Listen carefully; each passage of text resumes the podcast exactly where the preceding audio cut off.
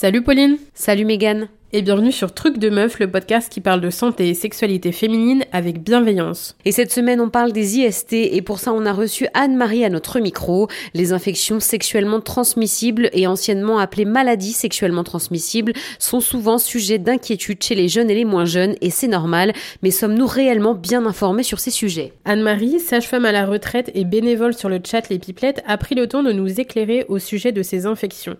Du VIH en passant par le papillomavirus, la syphilis, la gonorrhée et la chlamydia, que sont vraiment ces infections Une à une, Anne-Marie nous parlera de ces IST, des signes et des potentiels symptômes, bien que plutôt discrets, qui leur sont propres à chacune. À la question comment les éviter, elle nous répondra se protéger et se faire dépister. À travers cet épisode avec Anne-Marie, vous comprendrez comment les IST s'attrapent, se transmettent et se soignent. On vous souhaite une bonne écoute et n'hésitez pas à vous abonner, à nous suivre sur les réseaux sociaux, mais aussi sur toutes les plateformes d'écoute. Bonjour Anne-Marie et bienvenue sur Truc de Meuf. Bonjour, bonjour Mégane. Aujourd'hui, on va parler donc des infections euh, sexuellement transmissibles. Est-ce qu'avant de commencer, tu pourrais te présenter, s'il te plaît? Alors, je suis Anne-Marie. Euh, avec un joli nom de famille qui s'appelle Mouton, voilà. Et je suis sage-femme depuis mon diplôme d'État et depuis 1967, donc euh, je suis une très vieille dame, une très vieille sage-femme. Alors déjà, pour commencer, on parle des IST. Est-ce que tu pourrais nous expliquer ce que c'est une infection sexuellement transmissible? Une infection sexuellement transmissible, c'est une infection qu'on attrape essentiellement avec les rapports sexuels. Voilà.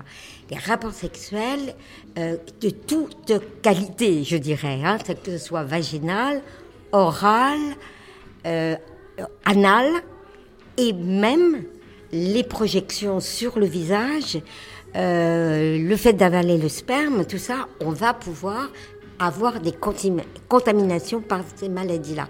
Alors il y en a un certain nombre, hein, il y en a même pas mal.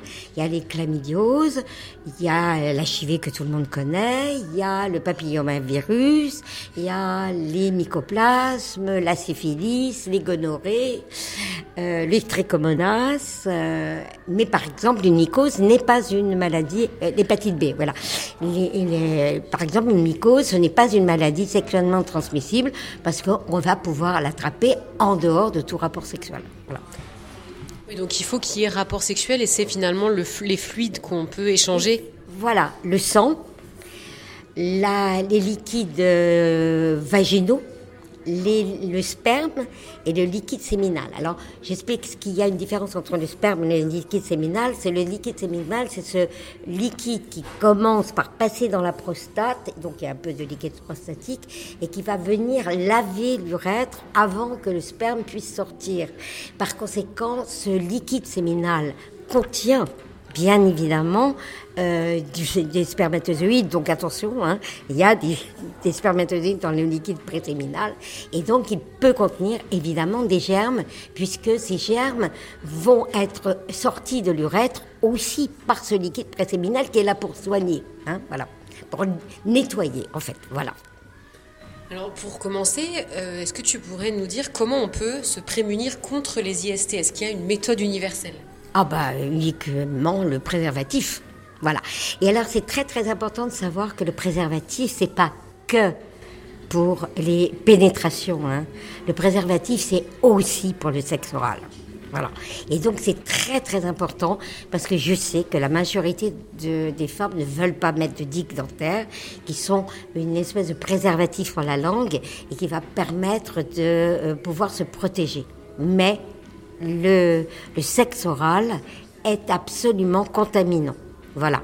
Alors, si on ne veut pas mettre de préservatif, il faut pas avaler le sperme et il faut pas se laver les dents.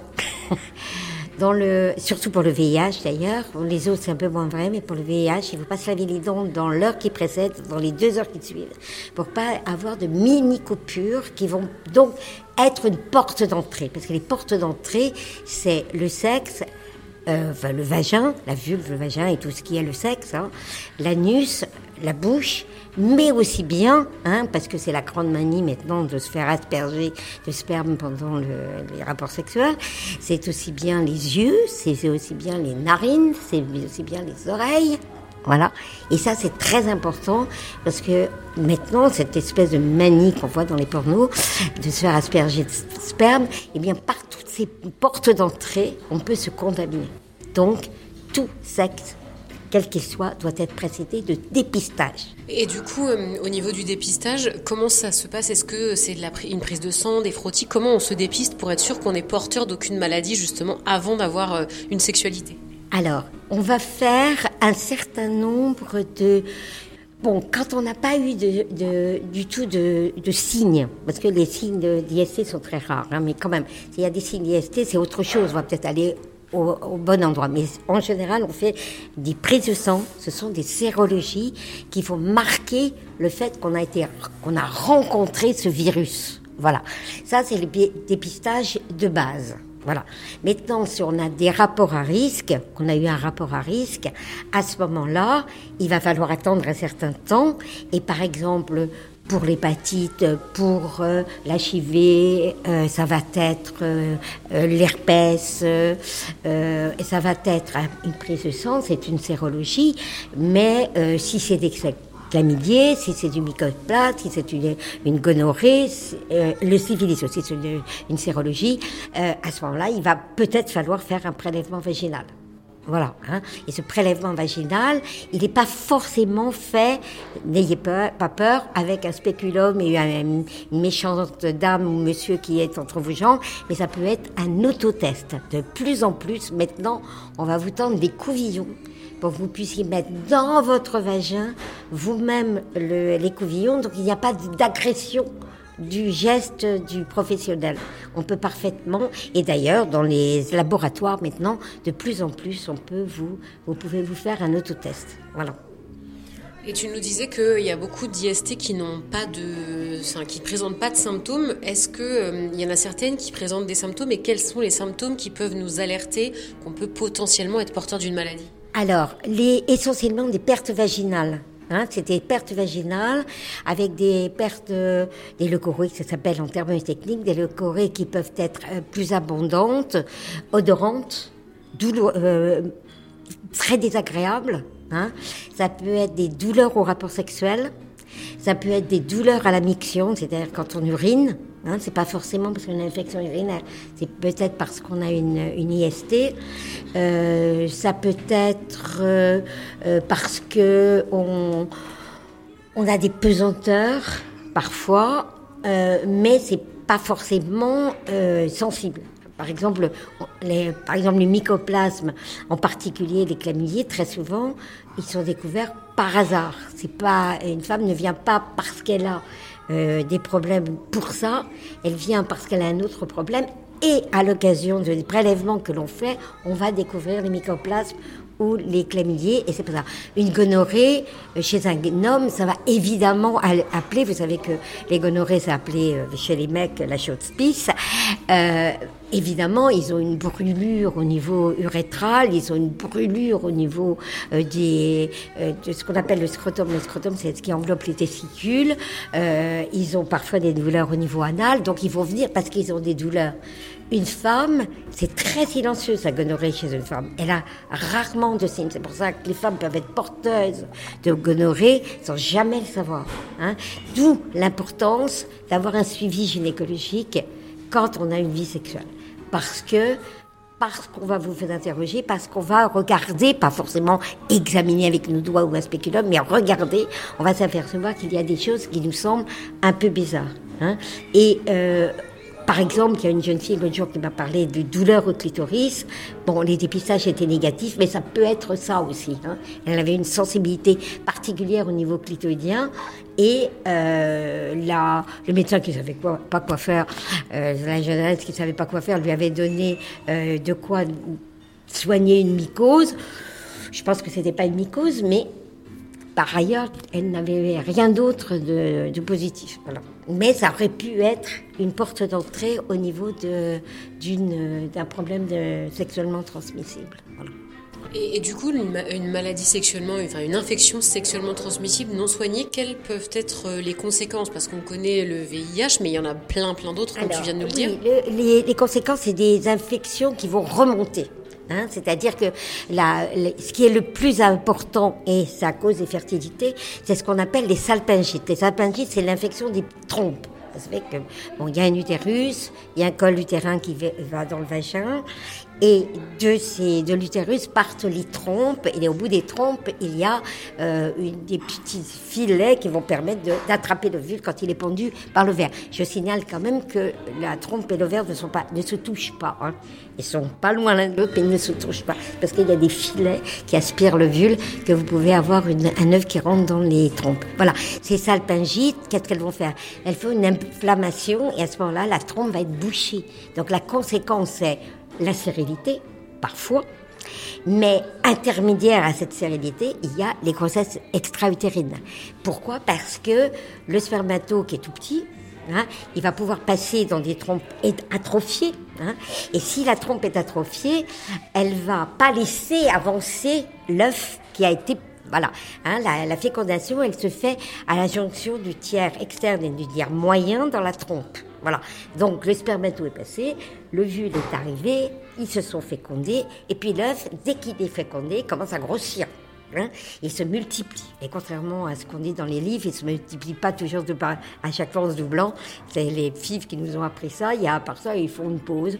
Ils font 2, 4, 6, 8, et puis après, ils se posent, puis ils font euh, 12, euh, puis 13, puis 15, et puis ça reprend. Voilà. Donc ça, c'est quelque chose que je dis en parce que on comprend pas toujours pourquoi on a une, une une date d'accouchement qui n'est pas, pas en rapport avec des fois un rapport, parce que ça c'est des fois bloqué. Et donc cet œuf qui commence à grossir, ben, il va pas pouvoir avancer.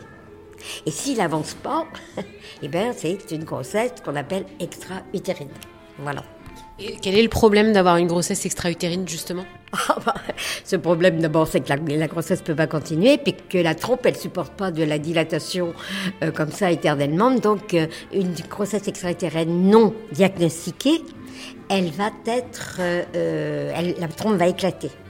Or, il faut savoir que comme l'œuf est pondu, il va mettre 14 jours dans la trompe avant d'arriver euh, jusqu'à l'utérus. Par conséquent, vous comprenez bien que la, la grossesse, on ne sait pas encore qu'on est enceinte quand déjà la dilatation de la trompe a commencé. Donc la première chose à savoir, c'est que si jamais on pourrait être enceinte. Hein, voilà, on a des douleurs très violentes sur un côté, des vertiges et peut-être des petits saignements, mais c'est pas toujours le cas. Il faut toujours consulter très vite parce qu'une trompe peut la faire ce qu'on appelle avorter, c'est-à-dire qu'on peut la faire éjecter cet œuf sans forcément avoir à l'enlever. Si par hasard on le prend trop tard, ben, la trompe est tellement amimée qu'on est obligé de l'enlever. Alors certes, on en a deux, mais enfin, peut pas la peine d'aller. Euh... Alors, alors maintenant, c'est plus une intervention chirurgicale aussi lourde qu'autrefois parce qu'on le fait par, par un petit trou dans le ventre et on fait ça par célio. Euh, mais quand même, hein, c'est ça le risque. Hein. Voilà. Donc on a une trompe en moins. Si on est bon, puis le, le risque d'hémorragie interne, il y a des femmes qui sont mortes hein, pour euh, avec des grossesses extra-utérines éclatées parce que ça saigne très fortement dans le ventre. Hein. Voilà.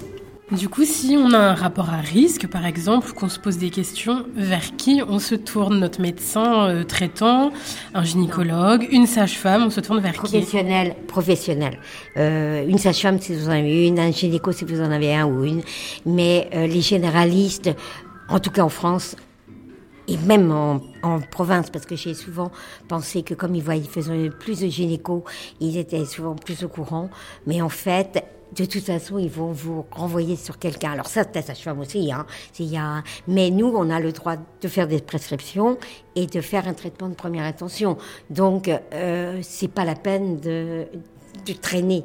Quand on a un doute, on va voir un professionnel spécialisé. Et, et, du coup, est-ce que euh, tu as l'impression au fil des années que les IST sont plus fréquentes, moins fréquentes? Est-ce que les gens ils font plus attention ou est-ce que au contraire il y a moins de protection? Alors, elles ont augmenté, tout simplement parce que la sexualité des jeunes a augmenté. Que la sexualité des jeunes s'est modifiée. Voilà. Euh, quand je parle de, se faire asperger euh, la, la, figure avec du... C'est la pornographie qui est passée par là. Et euh, des très jeunes ont des rapports partout, maintenant. Et donc, je voudrais faire une mention très, très spéciale sur le rapport anal. le rapport anal est un rapport à risque, à très très grand risque, parce que l'anus n'est pas du tout fait pour être pénétré. Par conséquent, il est toujours traumatisé. Donc c'est toujours une porte d'entrée supérieure au reste. Et c'est comme la pornographie a donné cette impression de que la sodomisation était une chose normale. Il y a beaucoup, beaucoup, beaucoup trop de filles qui acceptent la sodomisation. Et puis, dans certaines religions où on doit garder son hymen, eh bien, c'est aussi une manière d'avoir des rapports sexuels sans perdre son hymen. Voilà. Et donc, il faut un petit peu oublier ça. Indépendamment des On est dans les EST, mais on va déborder un petit peu. Le, les, rapports, les rapports anneaux amènent sur l'âge, euh, disons âgé et surtout après la nuit pose, des incontinences urinaires et anales. Voilà. Hein. Il faut savoir quand même que ces messieurs qui n'ont pas le choix, eux, ils sont sous ce mec-là euh, très jeunes dans leur vie. Hein. dans tous les cas, le plus important, quelle que soit la pratique sexuelle qu'on a, comme tu le disais, c'est vraiment de se protéger. Se protéger. Voilà. Les, alors, il y a une. Je voulais parler. On a, ce qui est sexuellement transmissible dans les hépatites, c'est l'hépatite B, qui est une, une IST. Mais je veux faire une petite marque supplémentaire sur l'hépatite C. L'hépatite C est quelque chose, une hépatite qu'on ne prend que par le sang les piqûres, les injections, etc. Or, il y a, et je reviens aux pratiques sexuelles, il y a une pratique sexuelle qui n'était pas du tout de ma génération et qui était importante, c'est que jamais, jamais nous n'avions de rapport sexuel pendant les règles.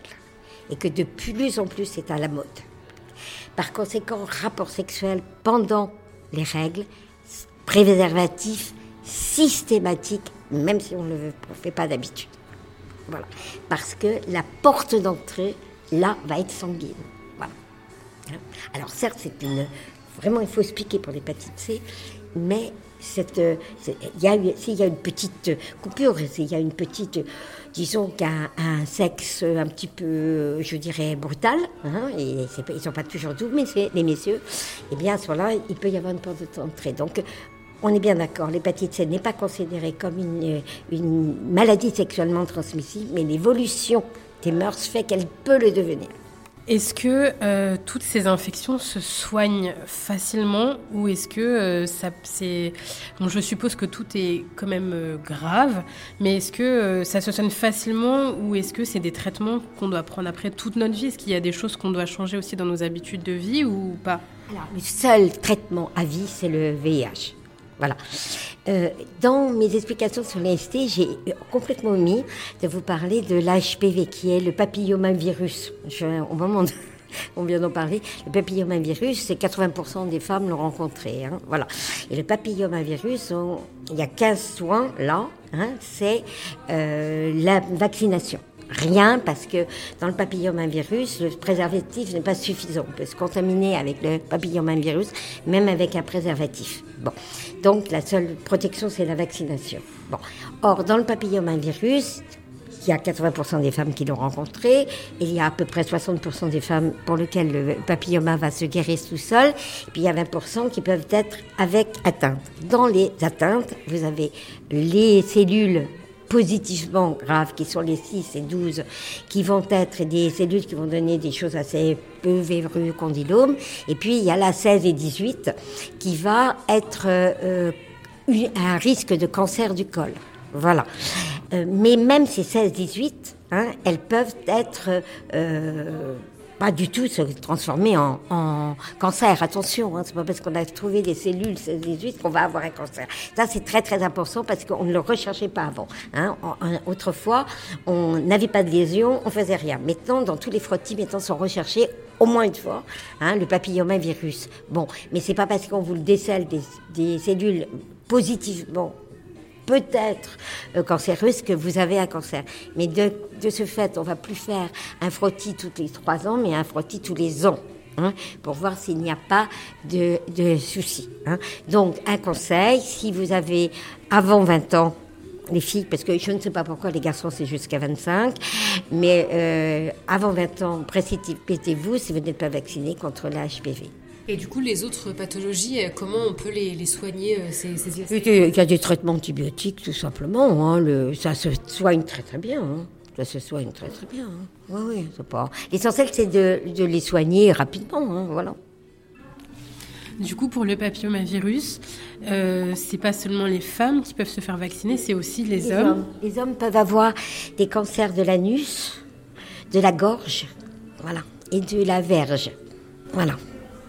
Donc il n'y a pas que les femmes hein, qui ont du papillomavirus. Voilà. Et d'ailleurs, euh, ça, c'est des choses, enfin, moi, que je ne savais pas. Je pensais que c'était uniquement les femmes qui pouvaient déclencher des cancers avec le papillomavirus. Est-ce que tu trouves, bah, en tant que professionnel de santé, qu'on est justement, en tant que jeunes gens, et puis après, suffisamment informés sur ces IST, les risques, les transmissions et les, les manières de se prémunir, en fait? Non. Alors, pour deux raisons. La première, c'est que normalement, il devrait y avoir des cours d'éducation sexuelle dans les collèges et les lycées et qu'ils sont ou pas faits ou très mal faits. Euh, que les, élèves sont souvent assez jeunes et sont très gênés et n'écoutent pas la moitié de ce qu'on leur raconte. Et que les parents sont 15 ans de retard. Donc les parents, ils n'imaginent même pas que leurs enfants puissent avoir une vie sexuelle avant l'âge de 20 ans. Je l'ai vu là, euh, encore récemment, où une maman me dit, mais elle n'a que 14 ans. Voilà. Donc, pour elle, c'était un petit bébé encore. Et elle ne s'était pas rendue compte que sa fille était euh, très, bah, pas active, mais enfin, qu'elle commence à s'intéresser très sérieusement. Donc les parents n'informent pas. Voilà. Donc il y a des parents qui informent, qui, euh, quand les enfants partent euh, en, camp de vacances, leur mettent des préservatifs et parlent beaucoup. mais il y en a beaucoup d'autres. voilà. Moi, je, fais beaucoup la phrase mes parents vont me pourrir s'ils savent que j'ai une. Voilà. Et c'est la même chose d'ailleurs, euh, bon là on parle des IST, mais euh, contre les, les problèmes d'agression sexuelle. Hein. Et elles ne portent pas plainte parce qu'elles ne veulent pas que les parents soient au courant. Elles ont honte devant les parents. Alors que dix fois, vingt fois, je leur dis, mais, vos parents, ils vous aiment. Ils vont pas du tout euh, euh, vous tomber dessus. ils vont vous aider. Euh, justement, je voudrais rebondir sur les agressions sexuelles et parler du consentement. Est-ce que tu trouves que, je sais pas, peut-être qu'il y a des chiffres qui le prouvent ou pas, j'en sais rien, mais c'est une question que je me pose. Les personnes qui contractent des IST, est-ce que c'est plus des personnes qui ont eu des rapports non consentis, par exemple, que des personnes qui ont eu des rapports consentis? Alors, en fait, je, je n'en sais rien euh, parce qu'il n'y a pas d'études qui ont été faites sur euh, la différence entre consentement, donc viol, et euh, vie sexuelle euh, naturelle, tout simplement parce qu'une grande partie des agressions sexuelles ne sont justement pas déclarées. Mais par contre, je dirais que à partir du moment où on a été violé, qu'on n'a pas voulu le dire, qu'on a tout caché, qu'on n'a pas fait de dépistage, on va être beaucoup plus à risque, tout simplement, que ces, ces problèmes d'IST se diffusent. Voilà. Et que donc elles soient soignées que plus, tardivement puisqu'on ne l'a pas raconté. Et c'est vrai pour les très jeunes femmes. Les femmes un tout petit peu plus âgées ont plus la conscience justement. Voilà. Mais il y a une étude qui avait été faite par une, j'avais été directrice de mémoire par une, pour une jeune, pour voir la, l'âge pour la prévention, on s'aperçoit que euh, les collèges et lycées sont pas du tout au courant, que les filles en licence commencent à être un peu plus prévention et que que les filles en master sont avec des préventions. C'est-à-dire que plus on avance en âge, plus on a été informé ou on s'est informé soi-même. Plus on est très jeune, moins on connaît parce que c'est les copains, justement, on en a parlé tout à l'heure, et que les copains se vendent beaucoup. Hein, ils racontent, euh, et en particulier, je parlais des sodomisations, c'est ça, c'est-à-dire que je vais être coincée si j'accepte pas, et toutes mes copines le font, voilà. Et pourquoi les copines le font? C'est parce que la copine leur a dit qu'elle le faisait, donc elle veut pas avoir l'air idiote, donc elle le fait. Voilà. Et donc ça, c'est important. Donc plus vous êtes jeune, moins vous vous protégez, parce que vous, vous ignorez tout ça. Et donc, la grande, grande demande qu'on a, bien évidemment, c'est que les cours d'éducation sexuelle soient faits au collège, mais peut-être avec trois, partie dans l'information, les filles toutes seules, les garçons toutes seules et les, et les deux sexes en même temps. Parce que les garçons ne parleront pas de leurs problèmes devant les filles, les filles n'aiment pas parler de leurs problèmes, hein. les garçons, mais il faut qu'ils s'entendent eux-mêmes sur le consentement. Et on parlait de consentement, c'est très très important. Ça, les filles, elles sont beaucoup plus qu'on ne le croit soumises. le, garçon leur a demandé un truc, elles obéissent parce que ensuite elles ne veulent pas avoir l'air d'être idiotes et du coup elles se retrouvent avec des, des tas de problèmes et on compris d'ailleurs de, grossesse parce qu'elles ont euh, obéi entre guillemets à leurs leur euh, copains. Et d'ailleurs, euh, pour les personnes, les jeunes ou moins jeunes qui auraient des questions, qui n'osent pas en parler à leurs parents, il existe les pipelettes dont toi tu fais partie. Est-ce que tu pourrais nous en parler un peu plus en détail? Alors, les pipelettes, il y a, on va, on va sur pipelette.org et puis on va pouvoir mettre un pseudo et à ce moment-là, on va pouvoir discuter. Alors, les pipelettes, c'est très très important de savoir que c'est totalement anonyme. Hein euh, il faut d'ailleurs qu'elles se servent du pseudo parce que j'en ai beaucoup qui disent je m'appelle Clara. Voilà, par exemple. Et non, non, non, prenez vraiment un pseudo parce que euh, si vous voulez que ce soit complètement anonyme, il ne faut pas qu'on puisse du tout vous retrouver. Par contre, si vous voulez revenir sur le site, s'il vous plaît, vous prenez le même pseudo, parce que quelquefois c'est un peu compliqué de vous retrouver vu que j'en ai beaucoup. Voilà. Ensuite, ces conversations que nous avons, elles disparaissent à la seconde où on a raccroché. Elles sont cryptées. Si jamais on avait besoin de retrouver des éléments les informaticiens pourraient nous le décrypter, mais pour nous, on ne sait pas. Hein. on ne sait pas ce qu'a répondu la collègue. On ne sait pas, souvent d'ailleurs, je dis, mais attends, moi je ne me souviens pas très bien de ton histoire, redit, parce que euh, on a parfois, moi hier, j'ai répondu à des conversations quand même. Donc, euh, je ne me rappelle pas toujours à 100%, il y en a certaines, voilà. Et nous aussi, on a un pseudo. Donc, c'est complètement anonyme. Donc, elles peuvent. Alors, c'est l'intérêt du, chat, mais aussi c'est son inconvénient.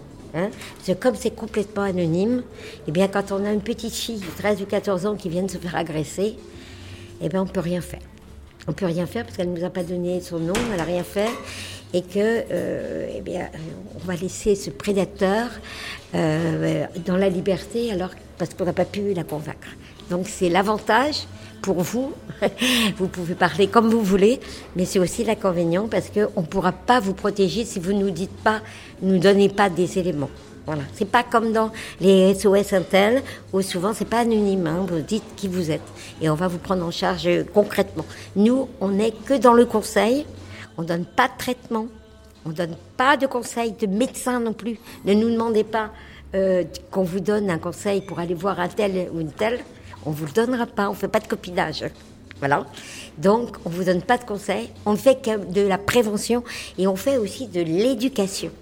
Parce qu'à partir du moment où vous allez nous poser une question, on va en profiter pour expliquer votre corps. Voilà. Parce que euh, les, connaissances sont très floues. Et donc, en général, moi, j'ai dit à une jeune l'autre mais tu te mets devant la glace et tu regardes ton sexe, hein, parce qu'elle ignorait tout tout, tout, tout. Des, fois, il y a des, choses très drôles. Hein. J'avoue que je suis devant mon écran, je rigole bien, parce qu'il y a des questions qui sont... Mais ça veut dire surtout que les, jeunes n'ont strictement aucune idée de leur anatomie et de leur physiologie. Hein. Bon, puis il y a encore des, mm, parents qui sont un peu ringards. Hein. J'ai une, une dame ce matin qui m'a dit qu'elle ne laissait pas sa fille se laver toute seule parce qu'elle euh, ne voulait pas qu'elle se masturbe à 8 ans. Je lui ai dit, mais on ne se masturbe pas en se lavant. voilà. Donc, c'est important de savoir aussi qu'il euh, y a beaucoup de tabous. Hein. Il y a beaucoup de tabous. Et dans les pires. Euh, parce qu'il y a des fois des cours d'éducation sexuelle dans les, collèges privés, et c'est là où il y a des conséquences les pires, parce que les filles ne connaissent rien à leur corps, et donc elles ont peur de tout. Mais par contre, elles font n'importe quoi.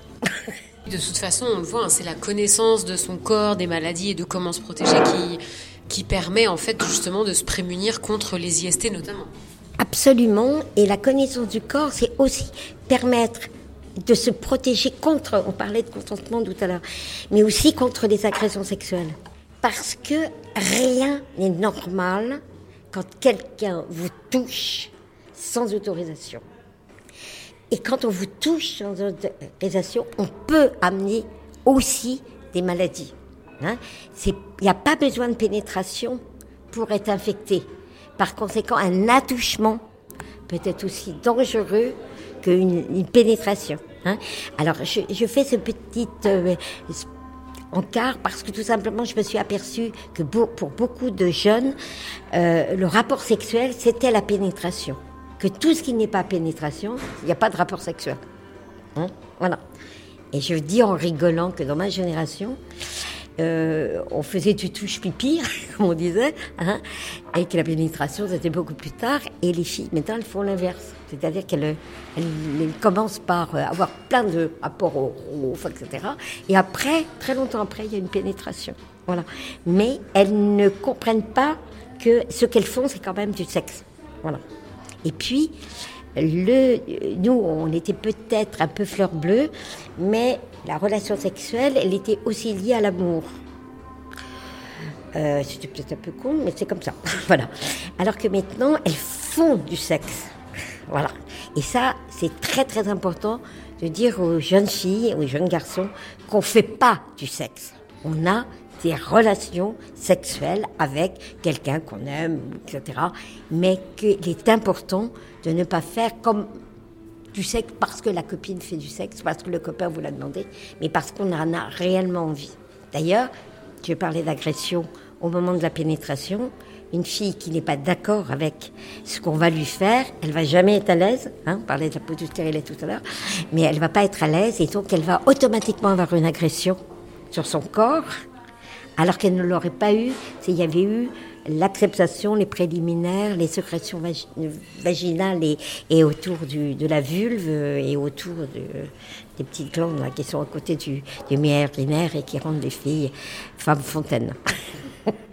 Euh, bah, justement, pour en revenir aux IST, euh, est-ce que, euh, en tant que sage-femme, tu as pu avoir affaire à certaines IST plus que d'autres qui reviennent vraiment beaucoup plus? Oui, les chlamydiers, le, le le mycoplasme, voilà, c'est quand même des choses qui reviennent plus souvent. La syphilis, rare. Le, la, les et puis, et puis, moi, j'ai pas fait beaucoup de gynéco. Par comme moi, personnellement, j'ai pas beaucoup rencontré de papillomavirus, mais mes concerts qui font beaucoup de gynéco rencontrent bien évidemment beaucoup plus les papillomavirus. Et pour être honnête, j'étais pas si euh, pro-vaccination autrefois, parce que c'est très franco-français. On avait raconté n'importe quoi sur la, sur la vaccination HPV. Et, et maintenant, euh, je, suis devenue une accro formelle quand je vois le nombre de femmes à qui on découvre quand même des problèmes de papilloma. Voilà. Hein. Donc vraiment, les filles, il faut les vacciner. Voilà. Et les, les filles et les garçons, faut les vacciner. Hein. Voilà. Et, euh, et, du coup, si on est une jeune femme, qu'on commence à avoir une sexualité, qu'on ne sait pas trop si on prend des risques ou pas, à quelle fréquence c'est bien justement de se faire tester pour vérifier qu'on n'est pas porteur de maladie, qu'on n'a pas d'IST? Alors, déjà, si on n'a jamais eu de rapport sexuel, on ne peut pas avoir d'IST. Voilà, sauf si on a eu des agressions, euh, des attouchements, mais on ne peut pas avoir d'IST. Donc, toute personne qui n'a jamais eu de relation sexuelle, que ce soit un garçon ou une fille, ne peut pas être porteuse d'IST. Donc déjà, on va éliminer ça. Maintenant, ensuite, pour pas se retrouver comme un mec qui avoir porté, dès qu'on a euh, une des relations sexuelles, c'est avec des préservatifs. Et si on a plusieurs partenaires, c'est toujours, quelle que soit la personne, avec des préservatifs. Hein.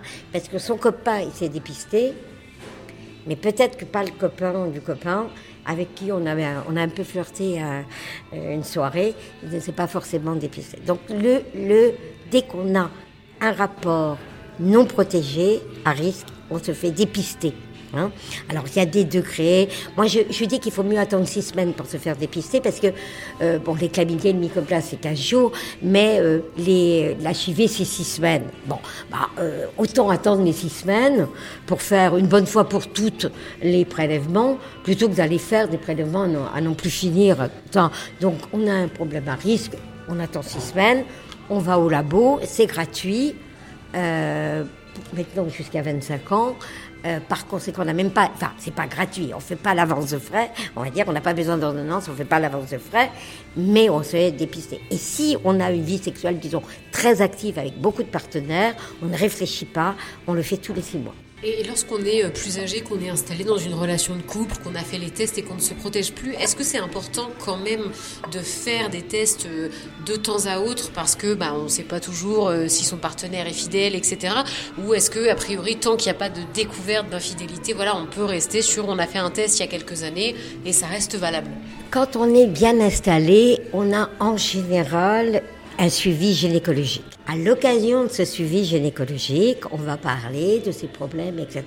Et si la, le professionnel ou la professionnelle qu'on a en face de nous a un doute sur des pertes vaginales, elle va faire des dépistages.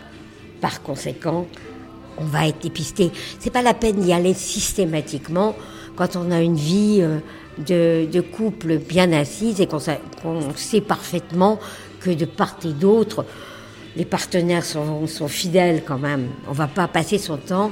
De toute façon, je trouve que ça donne une, méfiance dans le couple qui, est, qui serait de mauvaise loi. Je trouve quand même. Bon, voilà. Bon, maintenant, si on a un suivi euh, gynécologique régulier, bon, on va avoir l'occasion de se rendre compte si on a, puis la moindre sensation, des douleurs, une, des pertes euh, euh, qui ne sont pas normales, une douleur au rapport sexuel brutal, etc. De toute façon, on va les consulter. Donc, à la consultation, on va en profiter pour faire. Mais le systématique dans une, dans une relation de couple, euh, je dirais, euh, unique, non, je crois quand même qu'il ne faut pas non plus avoir toujours peur du partenaire quand même. Est-ce que euh, quand on a eu, on a contracté une IST et qu'on a eu un traitement, est-ce que on, est-ce qu'on est toujours euh, porteur ou est-ce qu'après c'est terminé oui, c'est terminé, on a soigné, on a soigné, c'est disparu. Mais en général, on fait un, contrôle hein, quand même. Voilà. Euh, par exemple, pour euh, ce qui est détecté par des, un prélèvement vaginal, qui, est, qui va être les chlamydiers et le mycoplasme, en général, on fait un prélèvement de contrôle. Voilà. Donc on est sûr qu'ils sont disparus. Voilà. Oui. Non, c'est pas. Non, on a disparu. Le seul et unique qui vraiment fait suer, c'est la chivée parce que c'est à vie. Hein. Bon, maintenant, euh, on va pas dire que, on va pas dire c'est cuit les petits oiseaux, mais avec les nouveaux euh, traitements. Euh, moi, j'ai un de mes amis qui est séropositif, il a maintenant une piqûre tous les trois mois. Hein. Donc, c'est devenu quand même beaucoup plus lourd. C'est pas les douze médicaments du début des, des traitements pour la chivée quand même. Mais dès qu'on a, alors si on a un gros gros doute, on peut aussi prendre un traitement préventif. Hein. C'est pas, euh, on va voir, on fera une sérologie plus tard, donc euh, 12 euh, semaines après, mais on peut, 6 semaines après, si c'est un, si c'est un test ELISA, mais 12 semaines si c'est un test autotest, mais euh, on va pouvoir prendre un traitement préventif immédiatement. Les, professionnels de santé qui se trouvent dans une situation où elles peuvent avoir été contaminées par l'HIV ont un traitement préventif jusqu'à ce qu'on fasse le diagnostic de savoir si elles sont porteuses ou non. Hein. Attention, si vous avez vraiment un gros, gros, gros doute, il y a des traitements préventifs. Donc du coup, si on peut résumer sur les IST, le plus important, c'est effectivement de se protéger et au moindre doute d'aller se faire euh, bah, dépister pour être traité le plus rapidement possible. Voilà, exactement. exactement. Il faut très vite, dès que vous avez une vie sexuelle, il faut avoir un professionnel qui vous suit. Voilà. Que ça sera peut-être uniquement pour euh, aller lui dire bonjour hein, et discuter deux minutes, mais il faut avoir un professionnel parce qu'immédiatement, d'abord, le dossier est là, il vous connaît et et aussi il, va pouvoir anticiper quelque chose sur lequel vous auriez peut-être pas, auquel vous auriez peut-être pas fait vous attention et qu'il lui va remarquer. La confiance dans ce professionnel va faire que du coup vous n'allez pas hésiter. Parce que la phrase que j'entends beaucoup c'est euh, je veux pas être ridicule, je veux pas vous embêter. Et pourtant non, tu es ni ridicule hein, et tu vas jamais nous embêter. Hein. La prévention c'est venir euh, interroger avant que ça ne soit trop tard. Voilà.